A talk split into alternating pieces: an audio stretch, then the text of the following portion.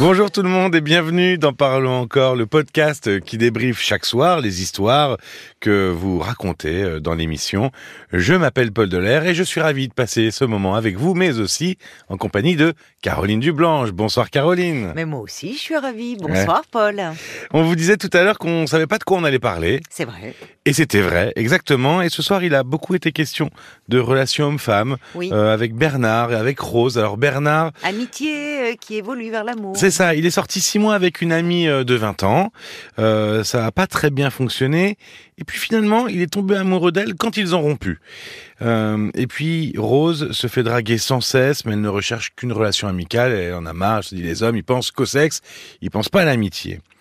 On a fait un épisode sur l'amitié qui se transforme en amour. Oui. Euh, précédemment, c'était il y a pas très longtemps, il y a, une quinzaine de jours, c'était le 27 avril, que vous pouvez réécouter. Je vous invite à le réécouter sur la- l'application RTL. Mais on va se poser cette question.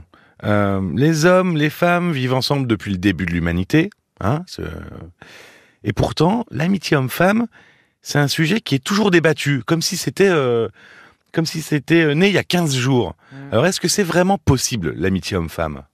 Tu as raison de dire que c'est c'est un sujet qui passionne hein, et qui divise. Euh, chacun en général a un avis euh, bien tranché sur la question. Ah ouais, puis euh, dès, dès le plus jeune âge, hein, je veux dire, dès le collège-lycée, on en parle. hein. Oui. Mais alors, justement, ça n'a pas toujours été le cas.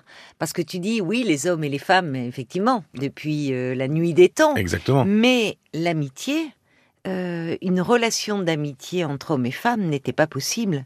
Et on le voit bien, malheureusement, euh, dans certains pays du monde. C'est inconcevable. L'univers des hommes est radicalement séparé de celui des femmes. Et on voit même ici en France, euh, avant les années 60, les écoles n'étaient pas mixtes. Mais c'est Il y vrai. avait les écoles de filles et les écoles de garçons. C'était deux univers bien distincts. Oui, finalement, les hommes et les femmes se croisaient pas beaucoup dans la journée. Mais quasiment pas. Et les femmes, euh, à ce moment-là, euh, aussi avant les années 60, alors il y a toujours eu des femmes hein, qui ont travaillé, évidemment, on va pas faire ça, on n'est pas, on fait pas un travail d'histoire c'est sur pas le travail but des de femmes, ce non.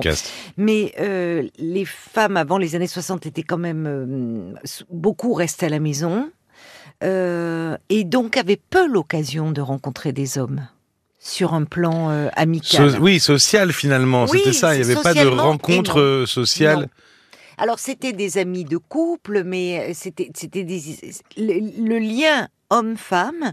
Il faut attendre finalement les années 60-70 pour que euh, ce, euh, cela émerge véritablement. Oui, c'est un peu, c'est un peu la suite de 68 finalement. Et oui, exactement. Des rapports plus égalitaires aussi, euh, euh, moins stéréotypés. Mais on y reviendra sur les stéréotypes. Oui, parce que il y a aussi le, on parle de l'école garçon-fille, mais Mhm. au travail aussi, les femmes travaillent beaucoup plus, donc on a plus Oui, de collègues femmes. Oui, bien sûr. Et d'ailleurs, les, les premières, particulièrement les premières expériences professionnelles, sont aussi l'occasion de nouer euh, des liens amicaux parce qu'on rencontre des gens différents.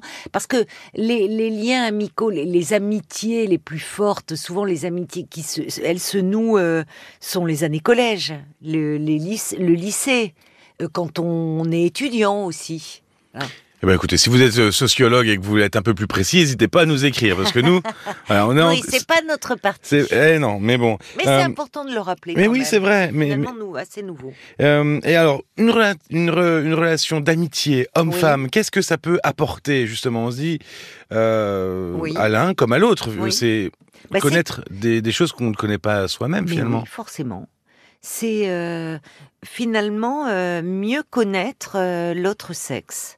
Euh, et, c'est enrichissant du fait même de la différence. Euh, comme tu dis, il y a, c'est, euh, y a un regard différent porté sur la vie, sur le monde, sur les relations. On y reviendra sur la, sur les relations amoureuses, la sexualité. Ça permet aussi de mieux se mettre à la place de l'autre, parce que chacun voit midi à sa porte et euh, on a toujours tendance à penser que euh, c'est plus dur. Quand on est une femme, c'est plus dur pour les femmes. Quand on est un homme, oui, mais c'est pas facile pour les hommes non plus. Donc finalement, de ça, ça développe euh, au fond aussi l'empathie, cette capacité de se mettre à la Mmh. place de l'autre. Et du coup, de sortir un peu de, de tous les préjugés, des stéréotypes qui sont encore véhicu- véhiculés, qui demeurent hein, dans nos inconscients, euh, euh, qui sont associés à l'autre sexe, en fait. Oui, de voir la vie de façon un peu moins manichéenne, c'est-à-dire que Oui, c'est ça. c'est comme ça. tout, il y a de la nuance Mais finalement. oui, voilà, il y a de la nuance. Et en fait, dans, contrairement à une amitié euh, entre deux personnes du même sexe, il y a aussi souvent moins de compétition. Que ça soit une amitié entre deux femmes ou entre deux hommes, du fait même de cette différence, Mhm. il y a moins ce besoin de, de, de, de, de- comment Oui, de rivalité de quoi. rivalité, parfois de domination, de chercher à montrer qu'on est mieux, meilleur. Enfin, il y a Oui, dans la séduction par exemple ou euh, oui, enfin, ou dans, il y a moins de compétition en général. Il y a quelque chose qui peut être euh, justement beaucoup plus doux et beaucoup plus apaisé. Alors on arrive à la grande question, c'est-à-dire qu'à un moment, euh, amitié Oui. homme-femme, ça peut basculer. Oui, S'il y a du désir qui Oui. arrive, s'il y a de l'attirance, euh, oui, qu'est- que- qu'est-ce qui se passe? Bah oui, ça, euh, par définition, fait? ça nous échappe. hein. C'est vrai que ça peut évoluer. Euh, ça peut, bien sûr que ça peut évoluer euh, au fil du temps, que bah, notre libido, elle évolue en fonction de, de tous les événements hein, qui, qui se passent dans notre vie. Mais, mais qu'est-ce qu'on fait? Quand c'est réciproque parce que ça peut arriver. Le Oui. problème, c'est quand il n'y a pas de réciprocité, Oui, ce qui pas est- qu'elle est à sens unique. Ce qui est arrivé à Bernard Ben finalement. voilà, Hein, ça faisait 20 ans qu'ils se connaissaient, à un moment ça se rapproche, ça s'est Oui. fait assez naturellement. c'est ça. Allons-y. On voit que c'est pas simple parce que finalement, quand on est très proche comme ça, il y a quelque chose presque qui en devient asexué. Euh, C'est-à-dire que c'est- presque une relation, c'est quelqu'un de la famille. Enfin, Oui, c'est c'est bah, pour ça que je parlais de relation frère-sœur. Souvent on entend ah t'es comme mon petit frère, t'es comme Voilà. euh, mon- ma petite sœur, Voilà, c'est ça. c'est ça. t'es- voilà, on dit ça, mon petit frère, ma petite sœur. Mais il y a aussi, euh, ça existe, beaucoup de couples se sont formés sur la base d'une amitié Mhm. au départ. Et, et d'ailleurs, cela donne des couples assez solides. Parce que, en fait, les deux partenaires se connaissent très bien. Oui, Euh, De fait De, fait, euh, enfin, il y avait une- beaucoup déjà une sorte d'intimité qui existait avant. Ah oui, pas une sorte, une intimité. Une intimité euh, qui n'est pas sexuelle, mais affective, Mhm. intellectuelle, relationnelle. Et alors, quand il y a cette belle complicité comme ça, ben, le sentiment amoureux, il va venir sublimer cela. Donc c'est que du plus, parce que c'est formidable que son amant soit aussi son ami. C'est-à-dire que dans, la- dans la, euh, au fond, euh, dans la relation de couple, bien sûr, l'autre est notre amant, euh, notre amant, notre, mais aussi mm, finalement notre ami. Enfin, il devrait l'être, c'est-à-dire être un, être un soutien, mais aussi quelqu'un avec qui l'on on rit, avec qui on partage Mhm. plein de choses. Donc ça peut, quand il y a de la réciprocité, bah oui, ça peut, ça peut déraper, comme on dit familièrement, mais mais pour la bonne cause. Et quand il y en a pas, c'est plus compliqué. Ah, évidemment. Quand il n'y en a pas, euh, enfin, c'est-à-dire que quand c'est à sens unique, euh, il est important de, de clarifier. euh, euh, de clarifier la parce Assez que souvent souvent on n'ose pas le faire parce qu'on se dit oh là là je vais perdre cette amitié. Mais de toute façon euh, il y a quelque chose qui n'est plus sain dans la Mm. relation puisqu'il y a de l'ambiguïté. Donc euh, à un moment ça va ça va ressurgir.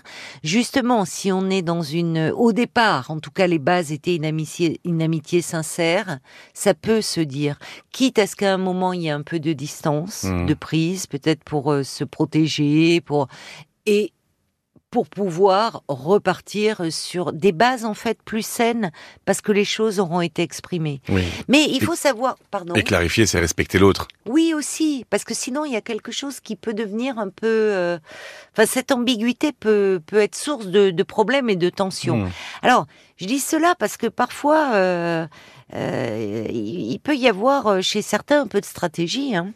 De la stratégie? Eh ben oui, de stratégie. De ben, jouer l'ami. euh, Ah attendant, oui, ah vous oui. voyez, en espérant Ah que, oui. que l'autre. C'est tourner ben, autour de l'arbre en attendant que la, pompe- la pomme tombe un peu. Ben exactement, voilà. C'est un peu ça. Oui, c'est une belle image. La pomme, en plus, symbole. Exactement. euh, oui, ô combien, voilà, de. de Ah, ce de- soir, on est dans les. Ce soir, on. Oui, la, la pomme on d'ailleurs. est dans les la- interprétations. Je cherche le terme dans la dans la. Le fruit Bible. défendu. Et le fruit défendu. Merci.